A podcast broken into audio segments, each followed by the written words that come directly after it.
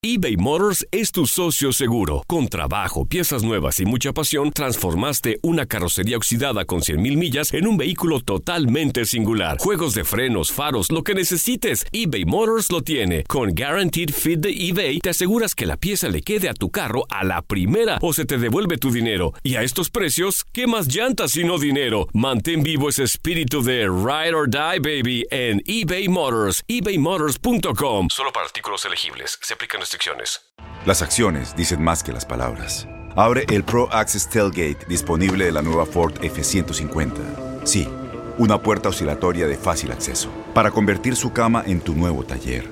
Conecta tus herramientas al Pro Power Onboard disponible. Ya sea que necesites soldar o cortar madera, con la F-150 puedes. Fuerza así de inteligente solo puede ser F-150. Construida con orgullo Ford. Pro Access Tailgate disponible en la primavera de 2024. When you buy a new house, you might say, Shut the front door! Winning! No, seriously, shut the front door. We own this house now. but you actually need to say, Like a good neighbor, State Farm is there. That's right. The local State Farm agent is there to help you choose the coverage you need. Welcome to my crib. no one says that anymore, but I don't care. So just remember, like a good neighbor, State Farm is there. State Farm, Bloomington, Illinois. Boost Mobile tiene una gran oferta para que aproveches tu reembolso de impuestos al máximo y te mantengas conectado. Al cambiarte a Boost, recibe un 50% de descuento en tu primer mes de datos ilimitados. O, con un plan ilimitado de 40 dólares, llévate un Samsung Galaxy A15 5G por $39.99. Obtén los mejores teléfonos en las redes 5G más grandes del país. Con Boost Mobile, cambiarse es fácil. Solo visita boostmobile.com. Boost Mobile, sin miedo al éxito. Para clientes nuevos y solamente en línea, requiere AroPay. 50% de descuento en el primer mes requiere un plan de 25 dólares al mes. Aplican otras restricciones. Visita boostmobile.com para detalles. Ex senador, doctor en política y catedrático del recinto universitario de Mayagüez de la Universidad de Puerto Rico, es el profesor Ángel Rosa en WKAQ. Bueno, la policía de Puerto Rico ha dicho, por lo menos el secretario de Seguridad Pública, Elmer Román, dijo hoy que las autoridades tienen pistas sobre los posibles sospechosos de la matanza que se registró este lunes en el residencial Ernesto Ramos Antonini en Río Piedras. Dijo que tienen pistas, pero que no quiere dar más detalles porque eso es parte de la investigación. Y que vamos a dejar que la, o sea, lo estoy citando, vamos a dejar que la investigación siga su curso, pero es bien importante entender que la investigación está bien adelantada. Bueno, uno supone que la investigación esté bien adelantada porque esa masacre que ocurrió el lunes en el residencial Ramos Antonini es algo que no es nuevo, ni es la primera vez, ni ya prácticamente, y, con, y digo esto con pesar, nos coge de sorpresa a nadie en Puerto Rico, pero esta vez quizás algo que no había ocurrido hasta ahora, o si ha ocurrido, pues siempre tiene una impresión muy grande con la facilidad que hay hoy día de recoger las imágenes en vivo, de hacer grabaciones a través de los teléfonos celulares, que en realidad no son teléfonos, vamos, son unos artefactos computadorizados que además de eso sirven para hablar por teléfono. Pues fundamentalmente el país completo ha visto el tiroteo, ha visto la cara de los muertos y vio también la forma y manera en la que estas gangas de narcotraficantes y de empleados del narcotráfico eh, se conducen en la realidad puertorriqueña.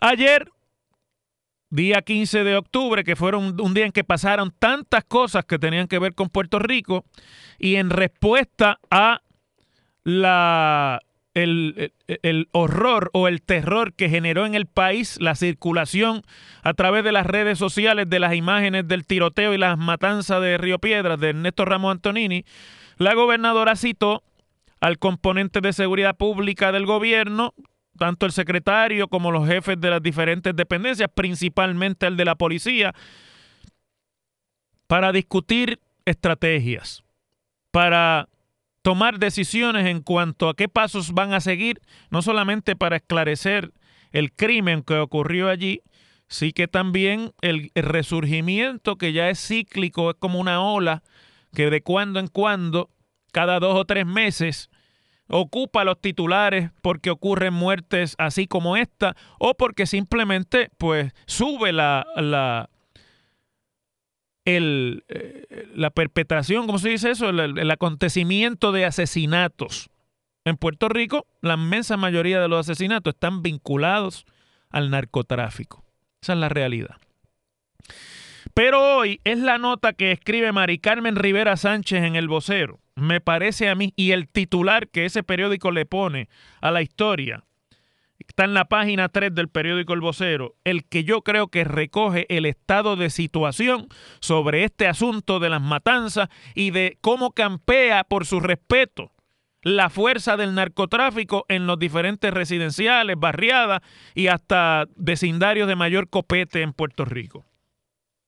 Fuera de las medidas que ya se han tomado en el pasado, como por ejemplo aumentar el patrullaje y la vigilancia en zonas de alto riesgo, eso que llaman por ahí el baño de biombo. Hablábamos ahorita a los compañeros allá en el control, ¿no? Que casi siempre es una de las reacciones principales. Empezar a sacar patrullas con biombo para que se vean. Fueron muy pocas las alternativas que se ofreció ayer en la conferencia de prensa del gobierno luego de la reunión cumbre con la gobernadora de los componentes de seguridad. Para atender, aquí Mari Carmen describe, yo lo voy a leer, eh, el problema del crimen que en tres días cobró ocho vidas en incidentes que fueron prácticamente transmitidos por las redes sociales, pero el problema no es el incidente de ayer. Lo que pasa es que el incidente, o del lunes, el incidente del lunes vuelve a traer a la palestra la realidad, nos guste o no, de la influencia creciente y control que tiene el narcotráfico de la vida en sociedad en Puerto Rico. Esa es la realidad. Ahí es donde está el problema. Yo estoy seguro que Mari Carmen lo entiende.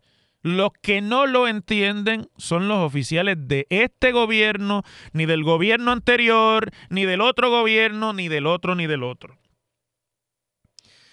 En medio de los asesinatos, la gobernadora Wanda Vázquez, como ya dije, convocó a una reunión en la fortaleza y entonces allí, en fortaleza, el secretario de Seguridad Pública dijo lo siguiente, estos eventos claramente son una preocupación, lo estoy citando, y por lo tanto fue necesario reunirnos como entidad para determinar las acciones que vamos a tomar sí estamos haciendo los ajustes para incrementar la vigilancia y estamos aumentando presión a estas entidades para que entiendan que aquí se respeta. Me imagino que quería decir aquí se respeta la ley, pero la cita termina así. No vayan a creer que es que yo no lo supe leer. Entonces sigue diciendo, vamos a hacer unos turnos de 12 horas, como también estaremos utilizando unidades de tránsito y áreas y aéreas para aumentar la vigilancia y desarticular los puntos de droga.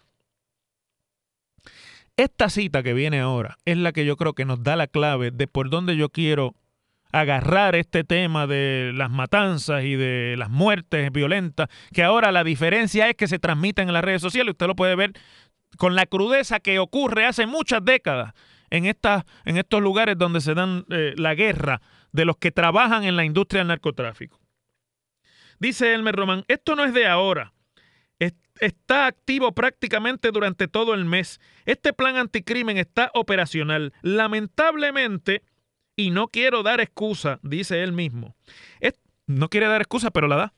Estos delitos de acecho son difíciles de prevenir en muchas circunstancias porque no puedes tener un policía en cada esquina. Pero tenemos que asegurar que se vea más la presencia. Vamos a incrementar los turnos para que los criminales entiendan que va a haber seguridad y control. Bueno, eso que yo les acabo de leer ahí, de que los crímenes de acecho no se pueden prevenir y de que son difíciles de controlar porque tú no puedes tener un policía en cada esquina, eso no es cierto. Ese es el primer problema que tenemos y por eso es que no podemos resolverlo. No es cierto que los crímenes de acecho no se pueden prever. Lo que pasa es que la estrategia de las autoridades policíacas y de justicia en Puerto Rico y las federales también, desde la década de los 70, Desde que Nixon le declaró la guerra contra las drogas en los Estados Unidos. Mire, mire usted si hace tiempo que están fracasando, que fue Nixon el presidente que estableció la guerra contra las drogas. Esa es la estrategia equivocada. Estoy cansado de decirlo aquí, pero no me voy a cansar, lo voy a repetir. El problema es que la estrategia es la equivocada. Estamos bregando con un problema de naturaleza económica. Estamos bregando con un problema de mercado negro. Estamos bregando con un problema de desigualdad económica y pobreza extrema en Puerto Rico. Aunque parezca que no. Y aunque no nos guste reconocerlo.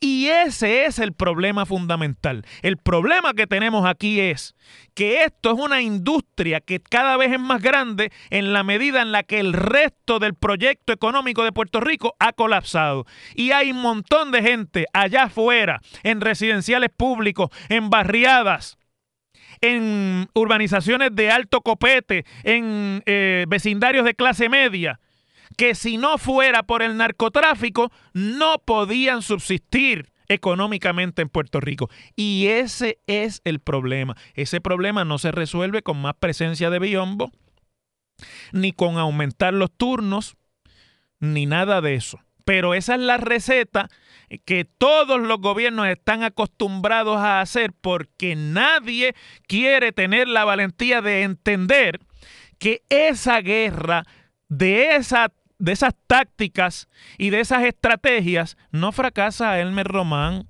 ni fracasó Héctor Pesquera antes, ni fracasó contra eso eh, José Caldero cuando fue. Esa guerra la hemos perdido hace 20 años y en la medida en la que esa guerra está perdida, esta gente tienen ya el control y campean por su respeto cuando quiera que necesiten ajustar las cuentas. Y este, como les decía, es un problema de mercado negro.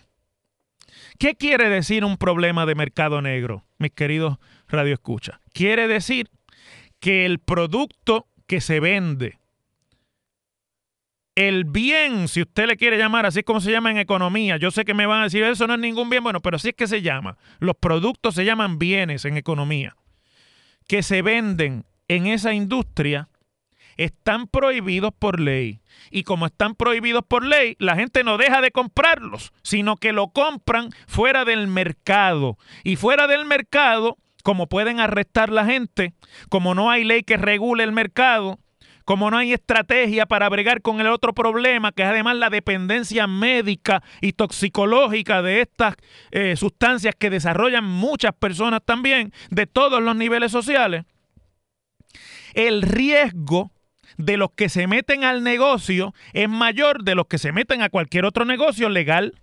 Si usted está en el negocio del narcotráfico, el riesgo es mayor porque lo pueden agarrar preso, porque se lo pueden llevar para la federal en Estados Unidos, porque lo pueden matar. Y como no hay reglas para dirimir las controversias, para resolver las controversias comerciales que se dan entre los distribuidores de estos productos que se llaman drogas, las diferencias se dirimen, se resuelven, se ajustan a tiro limpio. Y por eso es que todo el que se mete en ese negocio sabe que es posible que no llegue a los 30 años, como pasó aquí. Los muertos de esa masacre, si llegaban a 20 años, era mucho. Ese es el problema que tenemos con esto en Puerto Rico. Mientras Elmer Román y Henry Escalera y Wanda Vázquez y la secretaria de Justicia y todos los que componen las agencias de seguridad y los federales, Douglas Leff y el fiscal federal nuevo y los de la DEA y toda esa gente no entiendan que están atajando no el problema, sino la manifestación del problema no lo vamos a poder resolver. No estamos siendo efectivos resolviendo el problema que es profundo, es mayor. El problema es que la gente termina decidiendo meterse en, metiéndose en el eh, o meterse en el narcotráfico porque es de lo único que pueden sacar una subsistencia. Y usted me dirá a mí, porque siempre hay un montón de moralistas allá afuera ¿Cómo va a decir usted, profesor, que eso es lo único que se puede hacer? Bueno, eso lo dice usted, que a lo mejor está recibiendo su pensión en su casa, o el otro que es empleado de una agencia del gobierno, o del otro que es empleado, pero el que no tiene nada más, ese que no tiene nada más, muchas veces, aunque no quiera, eso es lo que tiene.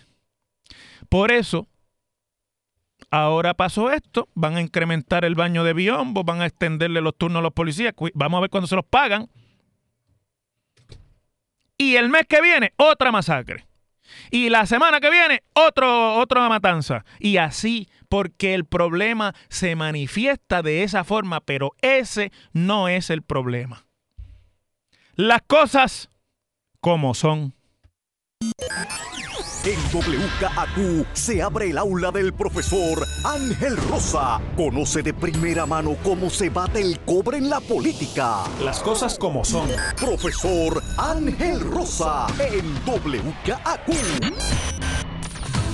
Bueno, ayer fue el argumento, la argumentación oral que se concedió por el Tribunal Supremo de los Estados Unidos a los participantes en el pleito por la inconstitucionalidad de la Junta de Supervisión Fiscal y de la Ley Promesa.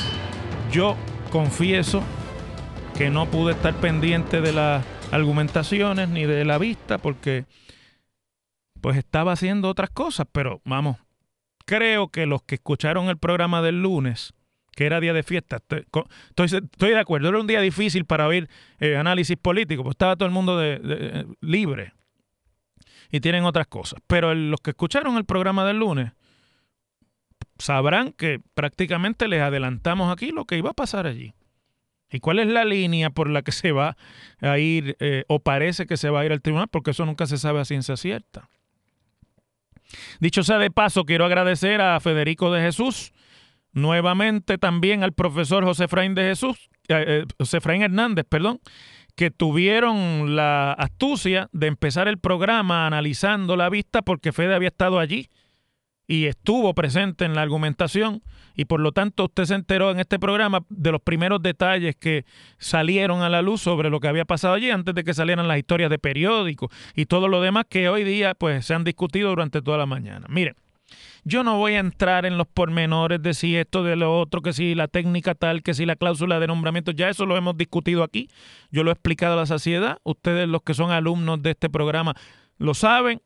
También saben que ha ido pasando exactamente lo que yo les he, he ido diciendo que va a pasar. Y no es porque yo sepa más que nadie, sino porque así es como funciona el sistema judicial de los Estados Unidos y así es como funciona la política norteamericana. Y el que entiende eso, entiende todo lo demás. Mire,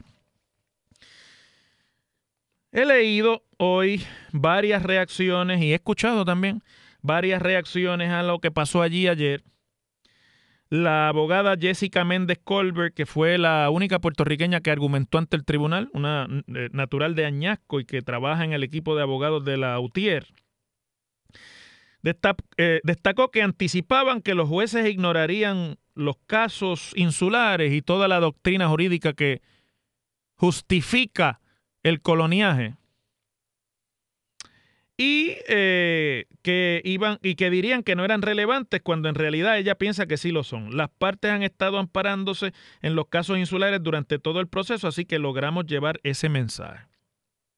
Los casos insulares son los casos que a principios del siglo XX decidió el Tribunal Supremo de los Estados Unidos sobre la relación del Congreso con los territorios, porque era la primera vez que Estados Unidos tenía territorios que no estaban dentro del territorio continental y que los adquirió como resultado de su victoria en la guerra hispanoamericana. Para aclarar ese, ese, que aquí se usa como si todo el mundo supiera de lo que se está hablando. Pues esos son los casos insulares. Se llaman insulares porque viene del término insular, que era como se llamaban los asuntos de las islas, que Estados Unidos se quedó con ellas después de la guerra y del Tratado de París.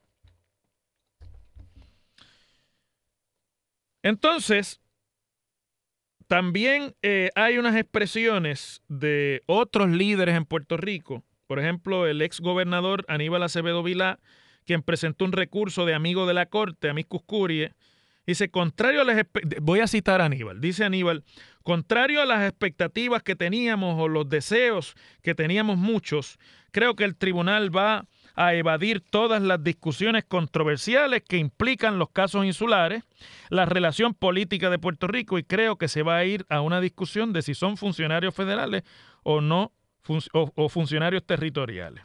Y si yo fuera a escoger apuestas o a coger apuestas en este momento, diría que lo veo más inclinado al tribunal a revocar al circuito, o sea, a mantener que estuvo bien el nombramiento de la Junta como se hizo, o los nombramientos. Hay una cita en este artículo que yo leí esta mañana del constitucionalista, profesor de Derecho y eh, reconocido independentista en Puerto Rico, Carlos Gorrín Peralta, que dice que no hay ambiente en el más alto foro judicial federal para revocar los casos insulares o al menos limitarlos dramáticamente. O sea que todo se va a quedar igual. Y dice que durante la mayor parte de la sesión de ayer la premisa fue que así es que se funciona aquí. Tienes razón, Carlos, en eso. Aquí se refiere a los Estados Unidos. Puerto Rico es un territorio no incorporado, sujeto a los, a los poderes plenarios del Congreso. El único issue, sigo citándolo, era si los poderes plenarios, si eh, perdón, era si los poderes plenarios son plenarios o solamente un chispito, o eran un chispito menos plenarios. Pero eso era todo, dice. Eso es todo lo que se va a resolver por el tribunal. Promesa es una ley federal que está de todos modos por encima de cualquier ley en Puerto Rico y de la Constitución y por lo tanto esos funcionarios territoriales que integran la Junta tienen que aplicar una ley federal que es suprema y eso siempre ha sido así, dice Gorrín Peralta. Esa es la mejor cita que yo he escuchado sobre lo que pasó ayer y lo que va a pasar con este caso. Porque aquí hay una de las cosas que pasa en Puerto Rico es que la política está impregnada de abogados. Entonces todo lo ven desde la, óptica de las decisiones judiciales y de las teorías jurídicas y bla, bla, bla, bla. Pero el asunto de Puerto Rico no es un asunto jurídico ni es un asunto de teoría legal. El, asunto de Puerto Rico es un asunto político. Lo es desde 1898 lo ha seguido siendo durante el siglo XX y lo es durante el siglo XXI. Y la única cosa que es clara en este momento y sobre todo después de promesa es que el Congreso tiene cero voluntad política de cambiar el estatus de Puerto Rico, de territorio incorporado. Cero. No hay voluntad de estadidad, ni la va a haber en un... yo creo que nunca, pero por lo menos en, el próximo, en la próxima década, ni hay tampoco voluntad para la independencia. El Congreso ya resolvió con promesa lo que creía que podía ser un problema mayor. Ya lo resolvió así y lo resolvió ejerciendo sus poderes plenarios. Y en Puerto Rico hay un montón de gente que cree que van a lograr cambiar el estatus político de Puerto Rico en los tribunales. Y ese es el error. Yo no digo que no planteen las controversias, porque después de todo el derecho es rogado, pero los tribunales decidieron los casos insulares en el principio del siglo XX cuando se aclaró por la ley Jones, por la ley Foraker, perdón, cuál iba a ser la política colonial de los Estados Unidos. Los tribunales han decidido en los Estados Unidos todos los casos que tienen que ver con esa materia en Puerto Rico, luego Balzac versus Puerto Rico y todos los demás que vinieron después, de acuerdo a lo que es la política colonial de los Estados Unidos sobre el resto de los territorios que tiene, que no son estados. Y esa política no ha cambiado. Y lo que hacen los tribunales es atemperarse a la política pública siempre, no es al revés. La política pública no se atempera a los tribunales. Por ejemplo, por ahí citan muchísimo los casos de, de segregación racial en los Estados Unidos. La política pública de segregación racial no la cambió el Tribunal Supremo ya había cambiado en el gobierno federal, pero había estados que se rehusaban a respetarla. Y lo que hizo el Tribunal Supremo fue atemperar su decisión y la ley, o mejor dicho, la jurisprudencia, a lo que ya era política pública del gobierno federal. Y eso mismo pasa con Puerto Rico, solo que en el caso de Puerto Rico, la política pública no ha cambiado. Por lo tanto, tampoco va a cambiar la interpretación judicial. Las cosas como son. Boost Mobile tiene una gran oferta para que aproveches tu reembolso de impuestos al máximo y te mantengas conectado. Al cambiarte a Boost, recibe un 50% de descuento en tu primer mes de datos ilimitados. O, con un plan ilimitado de 40 dólares, llévate un Samsung Galaxy A15 5G por $39.99. Obtén los mejores teléfonos en las redes 5G más grandes del país. Con Boost Mobile, cambiarse es fácil. Solo visita boostmobile.com. Boost Mobile, sin miedo al éxito. Para clientes nuevos y solamente en línea, requiere AroPay. 50% de descuento en el primer mes requiere un plan de 25 dólares al mes. Aplican otras restricciones. Visita para detalles. Este abril te invitamos a nuestra feria virtual Univisión Contigo rumbo a la universidad. Conéctate virtualmente con representantes de colegios y universidades en la costa este, desde Nueva York a Florida. Aprende sobre ayuda financiera, becas y otros recursos para continuar tu educación. Regístrate para asistir y para la oportunidad de ganar una tableta. Te esperamos en Univisión Contigo rumbo a la universidad del 3 al 9 de abril. Regístrate ya en univision.com diagonal universidad. ¿Te preocupas por tu familia? Entonces, ¿por qué darles solo huevos ordinarios cuando pueden disfrutar de lo mejor? Eggland's Best, los únicos huevos con ese delicioso sabor fresco de granja, además de la mejor nutrición, como 6 veces más vitamina D, 10 veces más vitamina E y 25% menos de grasa saturada que los huevos regulares, además de muchos otros nutrientes importantes. Así que, dales los mejores huevos. Eggland's Best, mejor sabor, mejor nutrición, mejores huevos.